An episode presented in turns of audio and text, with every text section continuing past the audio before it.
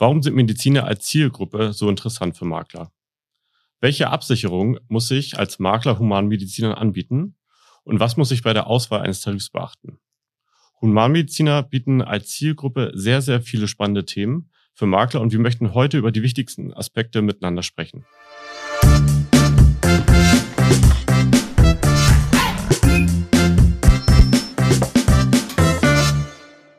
Ho, ho, ho und herzlich willkommen zu einer neuen Ausgabe Blau Direkt antwortet. Mein Name ist Jonas Hoffeins, ich bin Leiter des Kompositbereichs und Mitglied der Geschäftsleitung bei Blau Direkt. Wir haben Dezember und äh, ich spreche heute mit zwei Weihnachtsmännern. Stellt euch doch gerne mal vor. Ja, auch ein herzliches Ho, ho, ho von meiner Seite aus. Heute mal nicht aus dem Kurpfalz-Studio des Makler Service der Interversicherungsgruppe, sondern direkt aus dem Tonstudio von Blau Direkt. Mein Name ist Andreas Krüger. Ich bin im Key Account Management der Interversicherungsgruppe tätig, schon eine ganze Weile. Die Lieblingszielgruppe ist bei mir, äh, sind die Mediziner. Und äh, ja, ich freue mich auf die Veranstaltung heute. Ja, super. Wer ist denn der dritte Weihnachtsmann im Bunde? Hier versteckt sich äh, Michael Schreiber. Ähm, äh, aus Freiburg äh, direkt live zugeschaltet. Ähm, meine Passionen sind natürlich auch Ärzte und äh, Medizinstudenten und was das Thema eben heute auch betrifft. Und ich bin seit vielen, vielen Jahren in dem Thema unterwegs, seit 2006, 2007 und ähm, habe entsprechend Erfahrung. Wir haben uns sehr darauf spezialisiert und äh, äh, ich freue mich ganz äh, besonders heute äh, auf diesen Austausch mit euch und äh, lasst uns gerne mal loslegen. Ja, super. Also wir haben das Thema schon angesprochen. Also wir haben heute das Thema Mediziner vorbereitet. Meine erste Frage an Michael. Was macht denn aus seiner Sicht die Zielgruppe Mediziner so interessant? Und welche Besonderheiten bieten sie vor allem und warum soll, was sollte man beachten? Danke dir, Jonas, für die Frage. Ähm, beim, bei Ärzten ist es halt aus, äh, aus meiner Sicht sehr, sehr interessant, einfach äh, wirklich äh, die Karriere von Ärzten zu kennen. Also wirklich auch zu wissen, was machen die eigentlich in den äh, einzelnen Phasen ihres Lebens, vom Medizinstudium über die ähm, ärztliche Weiterbildung äh, zum Facharzt, ähm, was mit ärztlicher Niederlassung, gibt es eine Klinikkarriere, es gibt auch Karrieren außerhalb des kurativen Bereichs, also was nichts mit äh, Behandlung von ähm, äh, Patienten zu tun hat, sondern wir haben auch Kunden, die sind einfach äh, Wirtschaftsberatung gegangen, zu McKinsey oder ähnlichen äh, Themen und die beraten in ihrer Eigenschaft als Ärzte für diese Unternehmen, Unternehmensberatung, auch Krankenhäuser oder größere Arztpraxen, MVZs und so weiter. Ähm, entsprechend ist das sehr, sehr vielfältig nicht nur äh, vom Berufsbild, wo es hingeht, sondern auch einfach ähm, die ganz verschiedenen Facharztrichtungen. Ja? Es gibt halt so äh, Facharztrichtungen wie eine Anästhesie, ähm, die sind halt irgendwie nicht unbedingt das Thema, dass der sich mal niederlässt, was für eine Praxis auch immer, sondern äh, da gibt es Allgemeinmediziner, die sich mit einem hohen äh, Prozentsatz niederlassen, ähm, Kinderärzte und so haben wir äh, plus minus 30 äh, Facharztrichtungen. Diese Aus- und Weiterbildung ändert sich auch äh, ne, im Laufe der Zeit immer mal wieder und die äh, Bezeichnung auch. Äh, und wir haben klassischerweise auch Fachärzte, die bleiben äh, eher in der Klinik langfristig. Gibt auch Ärzte, die haben sich spezialisiert auf die Forschung, die machen ähm, lange Auslandsaufenthalte. Alles ist super interessant und birgt halt einfach ähm, erstmal ein hohes Potenzial, auch beratungsbedarfsmäßig auch äh, und einfach auch eine große Abwechslung in einem Bereich, wo man einfach auf Menschen trifft, die äh, grundsätzlich ähm, freundlich sind, die ähm, grundsätzlich äh, ja eine, sag mal eine gute Kinderstube haben, nicht ganz ähm, nicht ganz nicht ganz blöd äh, sind und äh, einfach natürlich auch ja, angenehm im, im, im, im, im Doing. Ja. Und äh, gleichzeitig ist es aber so, äh, dass äh, Ärzte da, wo ich große Stärken habe, ähm, einfach große Schwächen haben. Und das ist beispielsweise in der Mathematik, äh, in dem ganzen Thema analytisches Denken hinsichtlich zum Beispiel dem Auseinandernehmen von Versicherungsbedingungen. Das interessiert die halt überhaupt nicht. So.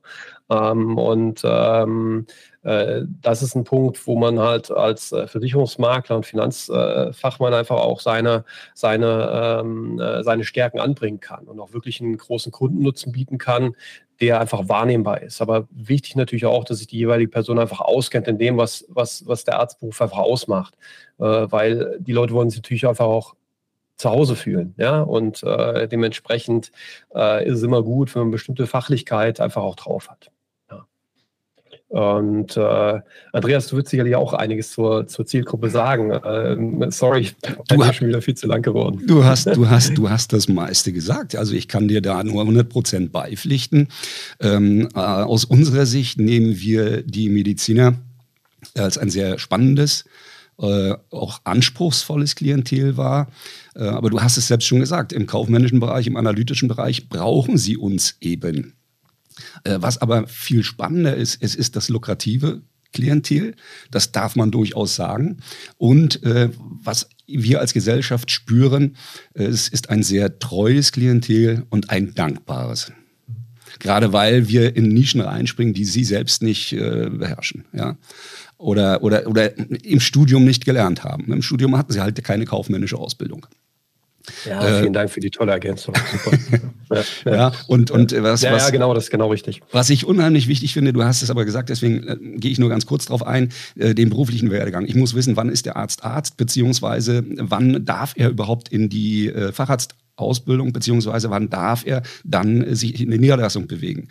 Und äh, welche Rolle spielt bei der Niederlassung die äh, Kassenärztliche Vereinigung beziehungsweise die Kassenzahnärztliche Vereinigung? Und äh, was bedeutet überhaupt oder was, was ist, wozu ist die, die Landes, sind die Landesärztekammern wichtig? Das sind alles Dinge, äh, mit denen ich mich auseinandersetzen sollte, wenn ich in diesem Klientel äh, tätig bin. Auch die Berufsverbände, wenn ich einen Kunden habe, frage ich ihn einmal, bist du in einem Berufsverband aktiv? Engagierst du dich dort oder bist du da nur als Mitglied drin? Äh, sowie auch es gibt diese Stamm, äh, wie sagt man, Stammtische der, der Zahnärzte, die habe ich immer geliebt. Äh, manche nennen das auch Qualitätszirkel mittlerweile. Äh, da treffen sich die Ärzte regelmäßig nach Feierabend und besprechen ihre Probleme in der Praxis, die berufspolitischen Dinge. Und die sind immer dankbar und freuen sich, wenn ein Gastredner kommt. Das kann ein Jurist sein, das kann ein Steuerberater sein oder halt Versicherungsspezialist und als dieser habe ich auch schon mal Steuerberater und Juristen mitgenommen. Also wir haben das dann im Team gemacht. Und das kam sehr, sehr gut an, weil diese Stammtische sind Multiplikatoren genauso wie die äh, Berufsverbände. Was leider oft ins Hintertreffen gerät, sind die ärztlichen Versorgungswerke. Ähm, da sind ja, das sind ja äh, äh Körperschaften, oder ist ja, ja, Körperschaften, es gibt ja mehrere, jede Kammer hat ihren eigenes, ihr eigenes Versorgungswerk. Äh, die werden verwaltet, geführt in Eigenregie der Ärzte. Und äh, die Ärzte sind auch pflichtversichert in dem ärztlichen Versorgungswerk. Ja. Das wird oft verwechselt, beziehungsweise wird draußen behauptet, äh, also landläufig, ja, das ärztliche Versorgungswerk ist ja nicht ganz so sicher und in der BU bist du auch nicht ganz so gut abgesichert, was äh, einfach nicht stimmt. Ich persönlich bin der Meinung, die ärztlichen Versorgungswerke funktionieren nach wie vor sehr gut. Ähm, sie äh, sorgen für eine höhere Altersversorgung auf jeden Fall als äh, die gesetzliche Rentenversicherung. Und äh, in der BU, also bei der Berufsunfähigkeit, sind die äh, Ärzte auch gut abgesichert. Aber ja, speziell. Also, da gibt es halt Dinge, die man beachten muss, die man aber auch jederzeit in den Satzungen äh, der ärztlichen Versorgungswerke nachlesen kann.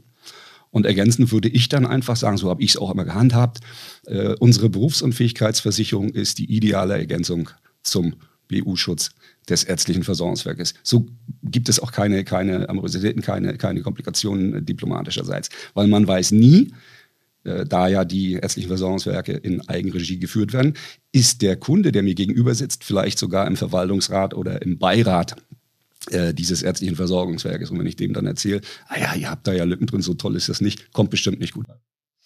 Ja, ich merke schon. Ich glaube, ich habe hier richtig zwei, zwei Experten, die ganz, ganz tief äh, drin in diesem Thema sind. Ähm, das ist super, aber lasst uns doch mal chronologisch einfach mal den Lebenszyklus ähm, eines Humanmediziners durchgehen. Michael, vielleicht magst du anfangen. Ja, also beginnt klassischerweise im äh, ersten Semester äh, des Studiums der Humanmedizin. Und ähm, dort hat man halt einfach entsprechend die äh, sogenannten vorklinischen Semester bis zum ersten Staatsexamen, was landläufig als Physikum äh, noch bezeichnet wird. Es gibt inzwischen ähm, andere Modellstudiengänge, wo das äh, nicht bis zum vierten, sondern bis zum sechsten Semester geht, äh, wobei dann auch äh, Themen schon gemischt werden, die normalerweise erst später äh, im Studium vorkommen. Ähm, in den vorklinischen Semestern passiert außer sehr, sehr viel Lernen noch nicht so super viel. Äh, wobei ähm, das Thema Krankenversicherung gegebenenfalls beim Studiumseinstieg äh, interessant sein kann. Ähm, und häufig auch äh, das Thema Berufshaftpflicht, wobei dort tendenziell die Leute vor allem in den klinischen Semestern kommen, weil sie dann sogenannte Formulaturen haben. Das sind sozusagen Praktika in den Kliniken, wo die dann schon mal ähm, dort Patientenkontakt haben und einfach mal sehen, wie es so richtig läuft. Äh, und ähm, dafür dann entsprechenden Berufshaftpflichtschutz schon als Studenten haben wollen. Ähm, spätestens kommen sie dann zum praktischen Jahr, aber die Formulaturen gehen immer nur ein paar Wochen. Äh, das praktische Jahr äh, teilt sich auf in äh, drei Tertiale. Ähm, das sind zwei Pflichttertiale und ein Wahltertial. Das kommt nach dem äh, zehnten Semester äh, Regelstudiendauer, da ist einfach das zweite Staatsexamen angesiedelt und dann, wie gesagt, das praktische Jahr. Ähm, äh, das zweite Staatsexamen ist das sogenannte Hammer-Examen. Das heißt also, dort ähm, gibt es halt ja schon auch noch Durchfallquoten und schon auch noch ähm, äh, einfach äh, sehr, sehr intensive Lernvorbereitung notwendig, um das auch zu bestehen. Nach dem praktischen Jahr ist letzten Endes heutzutage nur noch äh, das dritte Staatsexamen als mündliche Prüfung, was wo es fast keine Durchfaller mehr gibt letzten Endes. Das heißt, äh, im Grunde genommen, wenn die das praktische Jahr starten, ist sehr klar, äh, wann die jetzt äh, da mal anfangen werden, äh, nachdem das beendet ist. Und Anknüpfungspunkte im Studium gibt es bereits halt einfach Thema Berufshaftpflicht, eigentlich auch im Thema, und da sind wir als Makler leider nicht so gut bestückt, Formulaturversicherung und PJ-Versicherung, wenn es ins Ausland geht. Ähm, da haben ähm, gibt es Verbandslösungen mit dem BVMD zum Beispiel, das ist der Bundesverband der Medizinstudierenden in Deutschland, ähm, äh, die halt mit, äh, mit der Exklusivorganisation der Deutschen Herzfinanz äh, kooperieren und entsprechende Angebote haben. Da hätte ich auch gerne was, um Waffengleichheit wenigstens mal zu haben. Also liebe Inter, äh, macht das gerne mal. ähm, ne, äh, Grüße gehen raus äh, von allen, die das, äh, die, das, die das gleiche Leid haben. Ähm, und ähm, äh, es ist halt äh, oft so, dass ähm, äh, viele Versicherer sehr zurückhaltend sind, noch in diesem frühen Stadium. Ja? Äh, da gibt es den HDI in der Berufshaftpflicht, äh, da gibt es äh, Inter und andere private Krankenversicherungen in den Optionstarifen, sodass sie dann später in die private Krankenvollversicherung wechseln können. Ähm, das ist aber alles Geschäft, wo halt relativ wenig äh, Beitrag bei rauskommt. So, aber das sind genau die Anknüpfungspunkte und die Anker, äh, die gesetzt werden müssen und die äh, erfolgversprechend sind, weil der Kunde dann einfach erstmal da ist. So und äh, dann auch eine Berufshaftpflicht muss umgestellt werden zum äh, Beginn äh, der ärztlichen Tätigkeit, also der ärztlichen Weiterbildung, sobald die mit dem Studium fertig sind. Die muss umgestellt werden, wenn die Fachärzte werden. Die muss umgestellt werden, wenn die in die Ärzteniederlassung gehen. Und erst dann ist eine Berufshaftpflicht wirklich finanziell aus, auch aus Sicht der Versicherung wirklich interessant. Und viele äh, Versicherer haben gar nicht den langen Atem. Ja. Da gibt es äh, wenige, die das machen. Das ist eigentlich äh, Dumcura, das ist äh, die, die, die Deutsche Herzversicherung und HDI. Äh, und beim, äh, beim Thema PKV gibt es andere Einknüpfungspunkte. Da wirst äh, du, lieber Andreas, sicherlich noch einiges zu sagen können.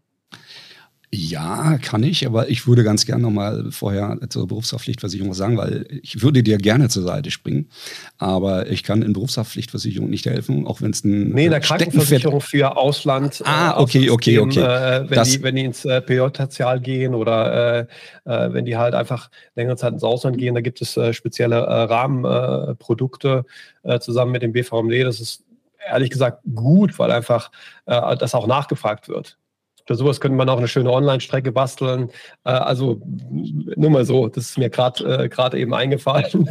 Das, finde, das nehme ich gerne mit. Das nehme ich gerne mit. Ist, ist, ist, ist eine Geschichte, die, die, äh, die grundsätzlich spannend ist, einfach dort äh, Anker zu setzen. Da geht es wirklich in dem Fall um die Auslandskrankenversicherung äh, im Paket, weil, äh, weil da kann man einfach dieses BVMD-Rahmenthema nicht wirklich, da gibt es aus meiner Sicht nichts, außer, außer, außer das Thema mit der Barmenia, was der MLP halt einfach macht. Äh, da haben wir aber auch leider keinen äh, kein Zugriff. Ja. Ähm, ja, und auch mit, mit dem, äh, mit dem äh, Optionstarif äh, und äh, mit, dem, der, mit der privaten Krankenversicherung für die Medizinstudenten. Da wollte ich auch ganz kurz noch was dazu sagen, weil der Optionstarif, ja, der kostet nicht viel und ist mit Sicherheit für die Leute gut, äh, für die Studenten, die äh, vorher gesetzlich versichert waren, weil die kannst du nicht überzeugen, in die private reinzugehen. Das ist, die kennen das von zu Hause nicht. Aber wir sollten auf jeden Fall immer darauf achten, dass die Medizinstudenten, die aus aus dem Hause eines Mediziners kommen, die sind privat versichert, dass die privat versichert bleiben. Da werden auch oft die Fristen versäumt, weil wir haben drei Monate Zeit nach der Immatrikulation ihn befreien zu lassen von der gesetzlichen Krankenversicherungspflicht. Und äh, ich sage immer, umso früher wir äh, den, den Kunden haben, den Mediziner bei uns haben, umso einfacher wird es für uns. Und ich habe ja schon eingangs gesagt, es sind treue äh, Kunden und äh, man muss sie dann einfach nur gescheit weiter betreuen. Und ich sehe da nach dem Studium, äh, dann zwar die Vermittler, die auch aufspringen und spätestens dann die private, Kranken private Krankheitskostenvollversicherung machen äh, und das Krankentagegeld. Und trotzdem nehmen wir es so wahr, dass zwei Drittel unserer Kunden ein zu niedriges Krankentagegeld haben. Weil wahrscheinlich dem Umstand geschuldet, dass die mit Beginn in der Klinik als Assistenzarzt 100 Euro meinetwegen Krankentagegeld abschließen ab äh, 22. Tag. Und dann passiert genau das, was du vorhin beschrieben hast, Michael. Äh, die Karrierestufe geht weiter. Er steigt auf, er verdient mehr Geld. Und dann wird versäumt, dieses Tagegeld anzupassen. Was dann auch schon dazu geführt hat, dass ich auf Chefärzte getroffen bin, die äh, ein Krankentagegeld hatten von 200 oder 300 Euro. Und das ist äh, für einen Chefarzt äh, ein, ein, Tropfen auf dem heißen. Und äh, in dem Fall muss man einfach dann äh, anpassen und äh, bedenken, da gibt es eine Besonderheit bei den Chefärzten. Die äh, haben ja auch Einnahmen aus der privaten Liquidation. Und äh, diese Einnahmen kann ich auch absichern, allerdings nicht über das Krankentagegeld der angestellten Mediziner, sondern über das Krankentagegeld der niedergelassenen Mediziner. Das sollte man beachten. Äh, übrigens gilt das auch für Oberärzte mit einer Ermächtigung. Da gilt es genauso spannende Tipps, äh, die ich von euch höre. Ähm, wir haben jetzt viel über Angestellte gesprochen. Ähm, vielleicht könnt ihr noch was zu dem Thema niedergelassene Ärzte sagen. Michael, willst du oder? Fang du gerne an. Also das, äh, da kann ich gleich auch noch was zu sagen, klar. Ähm, ja, also ich sag mal, letztendlich äh, müssen wir darauf achten, Berufshaftpflichtversicherung ist ganz wichtig, wenn er in die Niederlassung geht. Und äh, auch hier wieder die Anpassung des Krankentagegeldes vornehmen und nicht das Krankentagegeld, das vorhandene, außer Acht zu lassen, sondern äh, wenn er meinetwegen ein, ein Krankentagegeld hat über 200 Euro, äh, das ist dann bei uns das TMA 6, sehr wahrscheinlich, also sechs Wochen, Gehaltsverzollung hat er gehabt dann äh, gehen wir bei und sagen ganz einfach, okay, wir nehmen nicht das TMA 6, wir wandeln es um in ein äh, TMN, also Tagegeld für niedergelassene Mediziner, ähm, ähm, ab mit 42 Karenztagen. Das heißt, ab 43. Tag hätte er dann wieder seine 200 Euro und wenn er das wünscht, können wir auch nochmal den Tagessatz um 100 Prozent erhöhen, ohne Gesundheitsprüfung. Allerdings muss dann äh, der Rest normal angepasst werden. Äh, ich empfehle aber dann an dieser Stelle, die viel gescholtene oder oftmals gescholtene Praxisausfallversicherung. Gescholten warum? Ganz einfach, äh, weil es äh, eine Kompositversicherung ist und äh, weil die früher auch im Schadenfall gekündigt werden konnte. Auch wenn das außerordentliche Kündigungsrecht ausgeschlossen war, das ordentliche Kündigungsrecht des Versicherers galt immer. Und genau das haben wir jetzt auch ausgeschlossen. Das heißt, wenn er bei uns die Praxisausfallversicherung abschließt, hat der Arzt, äh, ist seine Existenz gesichert, die Praxiskosten äh, sind gesichert, wenn er nicht genug Einnahmen hat. Und äh, wir verzichten auf das ordentliche Kündigungsrecht. Das heißt, absolute Sicherheit ist gegeben. Wir haben Corona mitversichert, was auch sehr wichtig ist. Auf diese Dinge wird geachtet. Und äh, wir haben auch mitversichert, das halte ich auch für sehr wichtig, den äh, Vertreter, den Praxisvertreter. Ja, sehr gut. Also, und darf ich noch mal ganz kurz, mir, mir, fällt da noch was ein, weil ich bekomme oft die Frage gestellt, jetzt in dieser Runde nicht, weil der Michael kennt sich aus, die Frage stellt, was ist besser, das Krankentagegeld oder die Praxisausfallversicherung? Und äh, das ist schwer zu beantworten, weil Apfel und Äpfel und Birnen kann man nicht wirklich vergleichen. Das eine, das Krankentagegeld, ist eine Summenversicherung und äh, die Praxisausfallversicherung ist eine Schadenversicherung. Heißt also im Umkehrschluss, äh, beim Krankentagegeld habe ich ähm, einen Tagessatz und egal welche Krankheit ich habe, egal wie lange ich krank bin, ich bekomme den vereinbarten Tagessatz. Meinetwegen 200 Euro. Und äh, in der Praxisausfallversicherung ist es so, dass ich natürlich auch krank werden kann. Krankheit spielt überhaupt keine Rolle. Aber wichtig ist das, was äh, verliere ich in der Praxis. Also da wird dann nur der tatsächliche Schaden abgesichert, deshalb die Schadenversicherung. Und deswegen sind sie schwer zu vergleichen, aber ich glaube, es ist eine ideale Ergänzung. Also sie ergänzen sich wunderbar. Ja, vielen Dank, wertvoller Tipp. Ähm, Michael, möchtest du ergänzen, oder? Also das Thema Krankentagegeldversicherung finde ich, finde ich, finde ich super spannend, äh, gerade äh, vor dem Hintergrund, dass äh, so äh, ein Arzt, der in die Niederlassung geht, normalerweise nicht mehr äh, sehr jung ist, äh, sondern gerne auch mal ähm, Ende 30, 40 plus ist äh, und vielleicht auch nicht mehr äh, ganz ohne Vorerkrankung kommt. Und wir haben es natürlich immer wieder und sehen dann, dass es gar nicht so einfach ist, äh, den in eine Krankentagegeldversicherung oder auch eine Praxisausfallversicherung mit Gesundheitsrisiko mit reinzunehmen. Ähm, weil der Versicherer dann sagt, ah, okay, äh, das wollen wir jetzt gerade nicht. So, ja. Äh, und äh, deswegen ist total wichtig, ähm, diese Kunden auch schon als Angestellte im Krankentagegeldtarif zu versichern, äh, damit wir das später per Option äh, in die Selbstständigkeit auch entsprechend ohne Gesundheitsprüfung erhöhen können. Das ist ganz wichtig. macht das bei euren Ärzten, äh, lasst, lasst die das machen ähm, Praxisausfallversicherung, da haben wir natürlich dann diesen kleinen Nachteil, den können wir nicht vorher schon abschließen, ja, sondern äh, das Krankentagegeld kann ich machen, schon als Angestellter und später mit Optionsrechten entsprechend anpassen. Äh, das Praxis, die Praxisausfallversicherung hat auf der anderen Seite noch das Thema, mh, hm, dass unter Umständen halt einfach auch mehrere Ärzte mit drinnen sind mit ihrem jeweiligen Gesundheitsrisiko äh, weil natürlich eine Praxis nicht immer nur aus einem Praxisinhaber besteht, sondern auch durchaus Berufsausübungsgemeinschaft aus zwei oder drei Ärzten sein kann. Ähm, und äh, entsprechend ist da die Vergleichbarkeit, so wie es Andreas gesagt hat, auch so in der Form nicht gegeben, sondern man muss das individuell prüfen, was für denjenigen passt. Und unter Umständen gibt es halt einfach auch äh, beides. Ne? Äh, warum denn nicht? Ja, passt, äh, passt auf jeden Fall gut.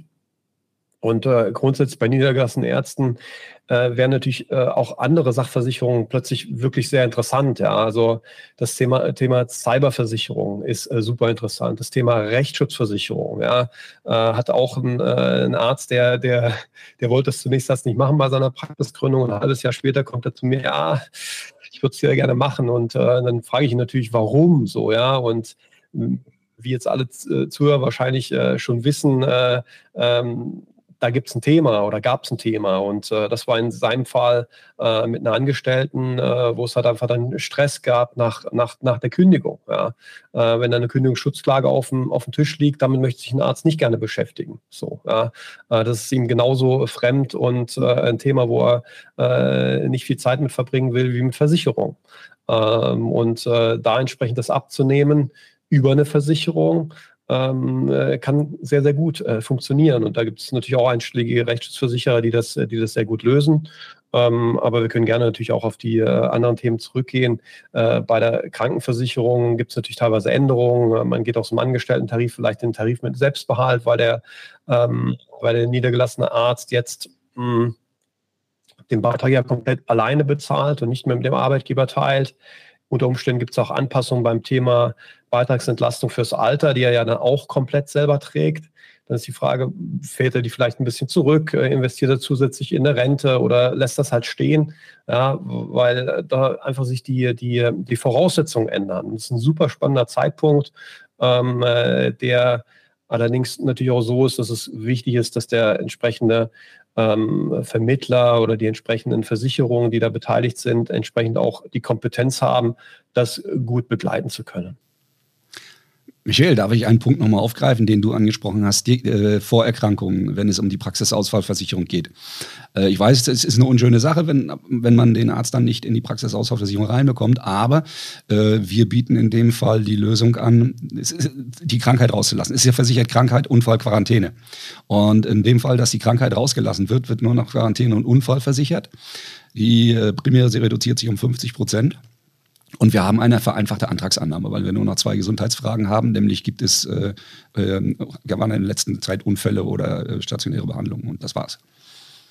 Super, wunderbar. Das ist auf jeden Fall ein, guter Tipp einfach. Ne? Ich meine, so äh, vereinfachte Wege, äh, dann an die Versicherung doch ranzukommen, sind für, für Kunden immer interessant. Ja. Also das, äh, ähm, ich meine, die machen zu dem Zeitpunkt ja auch eine Risikolebensversicherung für die Finanzierung.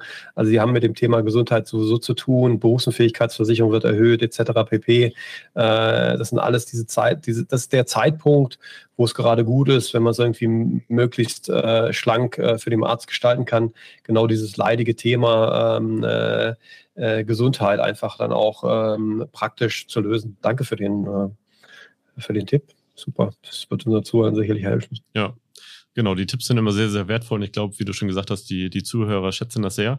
Vielleicht können wir noch mal ein bisschen tiefer einsteigen in das Thema private Krankenversicherung. Ähm, vielleicht könnt ihr da aus Sicht des äh, Maklers, Michael und äh, du, Andreas, aus Sicht des äh, Versicherers vielleicht an, einfach nochmal ähm, ein, zwei Tipps geben für unsere Zuhörer. Hm. Ähm, es gibt ja eine ganze Reihe von ähm, Krankenversicherungen, die sich äh, da spezialisiert haben und ähm, spezielle Medizinertarife rausgebracht haben ähm, und äh, entsprechend dann auch ähm, ja ihre Kollektive letzten Endes haben. So, ähm, es gibt sehr sehr äh, lang existierende Kollektive schon. Ähm, ich würde allerdings nicht komplett Versicherer ausschließen, nur weil sie vielleicht kein Medizinerkollektiv äh, separat haben. Ähm, das kann richtig gut sein, das muss aber auch nicht in jedem Fall gut und perfekt sein. Ja, es, ist, äh, es hat, hat, hat so seine, seine, seine, seine Vorteile. Ähm, äh, das sieht man äh, an, an Beiträgen und Leistungen letzten Endes, die aktuell sind. Aber ähm, in der Beratung zur privaten Krankenversicherung kommt immer eins ganz wichtig vor, was ich dem Kunden sage, der Preis, den du heute bezahlst, das ist nur eine Momentaufnahme. Ähm, äh, was du wirklich abschließt, das sind die Leistungen. So. Und wenn dann Versicherer draußen ist, der dir die, die Leistungen ähm, zu einem wesentlich günstigeren Preis anbietet, als das vielleicht fünf andere tun, die ebenfalls relevant wären, dann ist der zu billig.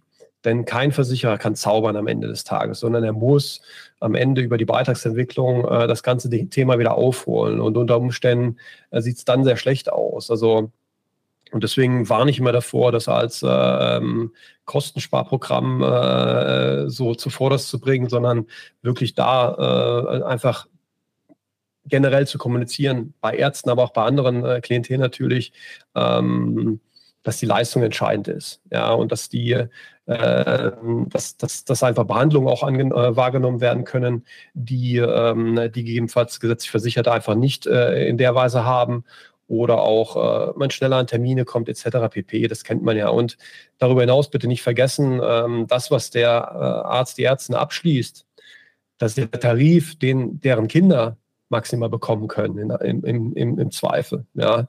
Und ähm, äh, da ist auch der eine oder andere angegriffen und äh, denkt so, okay, ja, ist ja blöd, wenn ich jetzt einen Billigtarif nehme ähm, und später habe ich ein Kind, äh, das bekommt auch den Tarif, ist es vielleicht nicht so genial. Ne? Also nur mal so, ja. Also das äh, gebe ich gerne an Andreas weiter, der da garantiert äh, ganz viele gute und wichtige Punkte noch nennen kann.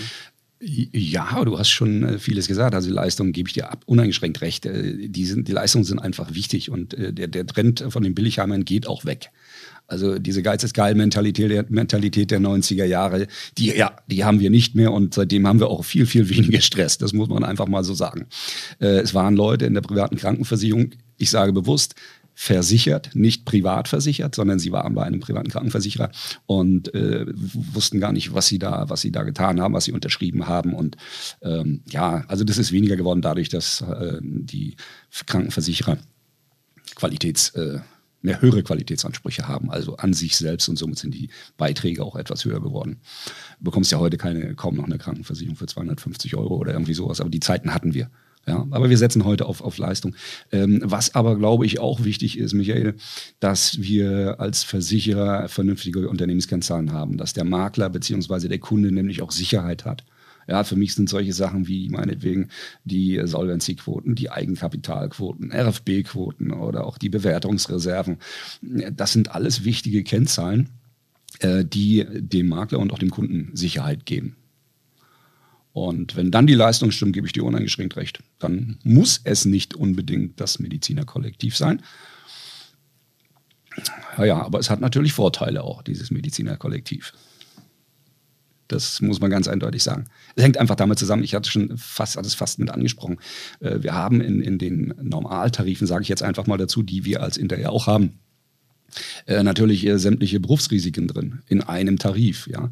Und ja, unterschiedliche Krankheiten sind auch unterschiedlich vielfältig.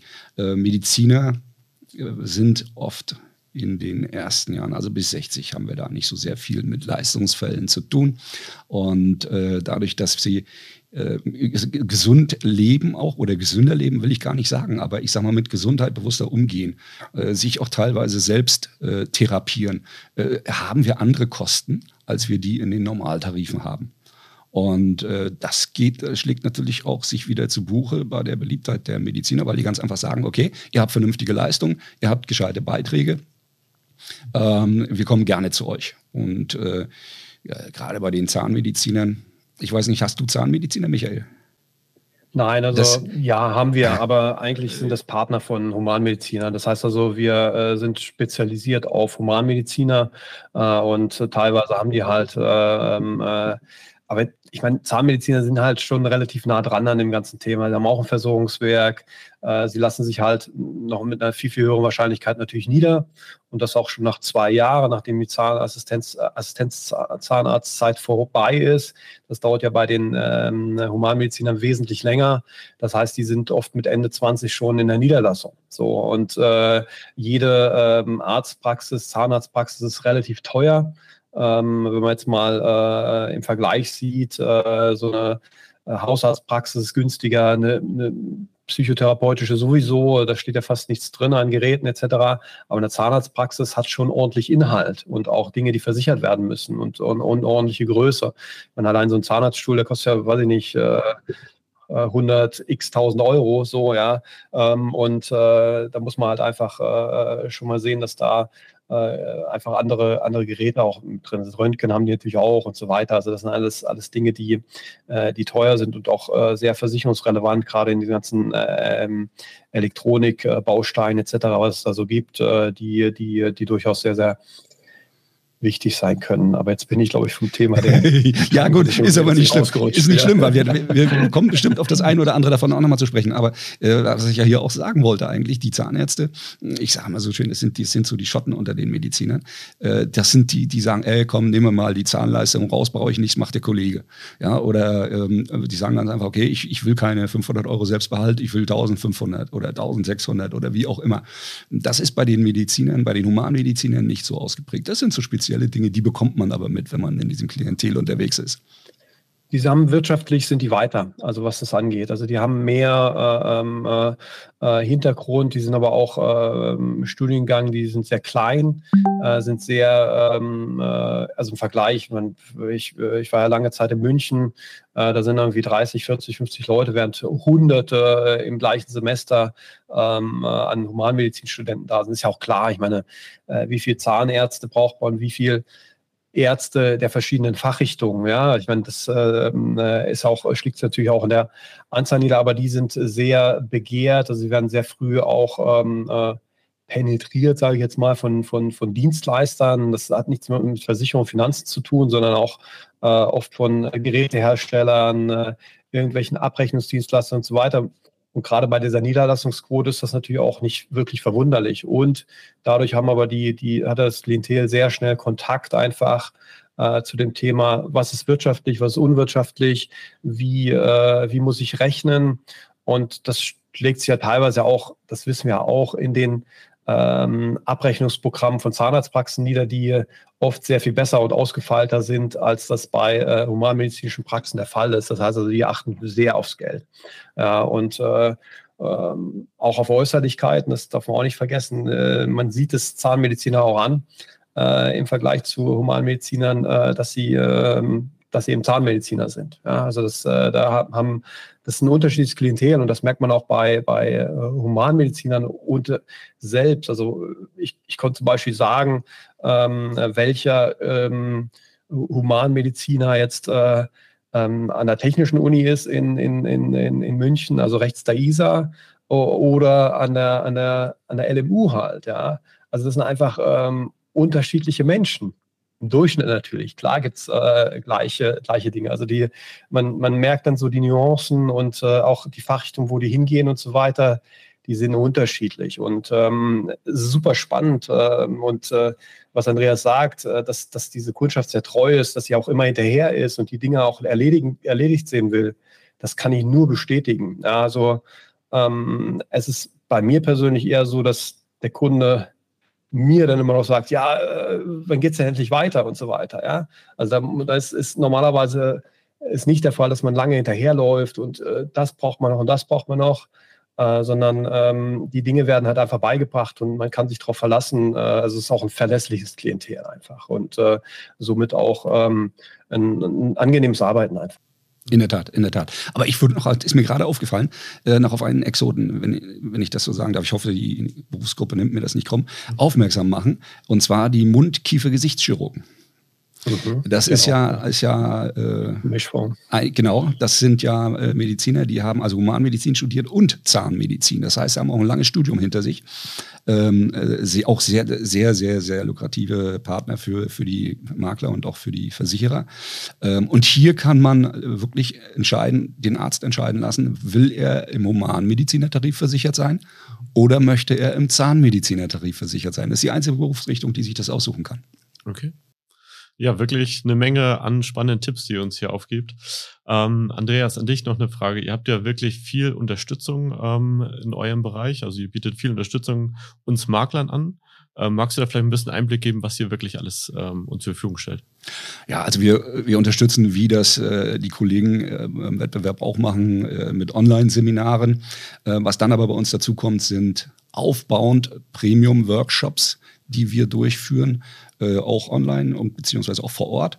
Und ich glaube, was, was äh, immer wieder gut ankommt, das Feedback bekommen wir jedenfalls, die individuellen Coachings, also Ärzte-Makler-Coachings, die stattfinden.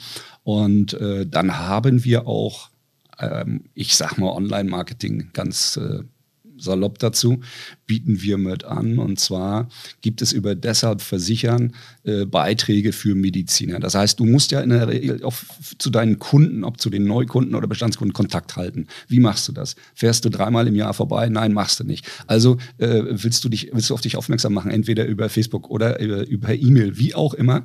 Und dazu liefern wir über deshalb Versichern ähm, Content. Also sprich, warum ist eine Praxisausfallversicherung wichtig?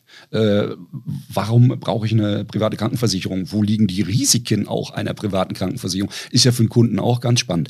Und äh, diese Dinge kann man bei deshalb versichern. Äh, ich sag mal, als White-Label-Version runterladen und äh, für sich selbst nutzen, entweder bei Facebook hochladen, bei LinkedIn, wo auch immer. Ja, und mit dem eigenen Logo auch noch versehen. Also das äh, bieten wir mit an und äh, das ist auch rechtlich abgesichert, weil es redaktionell betreut wird. Okay, ja, vielen, vielen Dank. Ähm, wir haben jetzt schon viele, viele Tipps gehört aus dem Bereich ähm, private Krankenversicherung, aus dem gewerblichen Bereich. Den Bereich äh, private Sachversicherung haben wir noch nicht angesprochen. Das ist ja so ein bisschen mein Baby.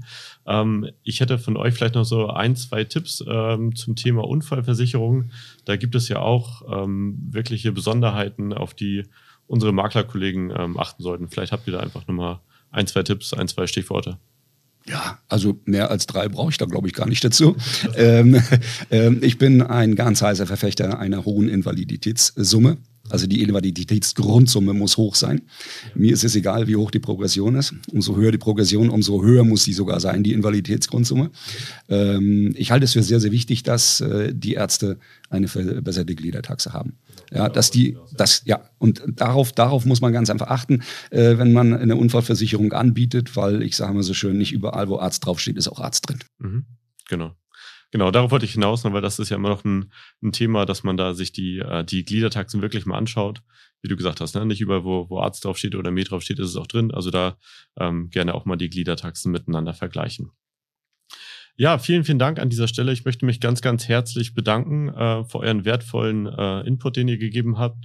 Ähm, lasst uns doch die, die Weihnacht vorweihnachtliche Zeit nutzen, vielleicht noch einen Glühwein zusammen trinken. Michael, du musst es dann äh, digital machen. Äh, wir beide können das hier vor Ort machen.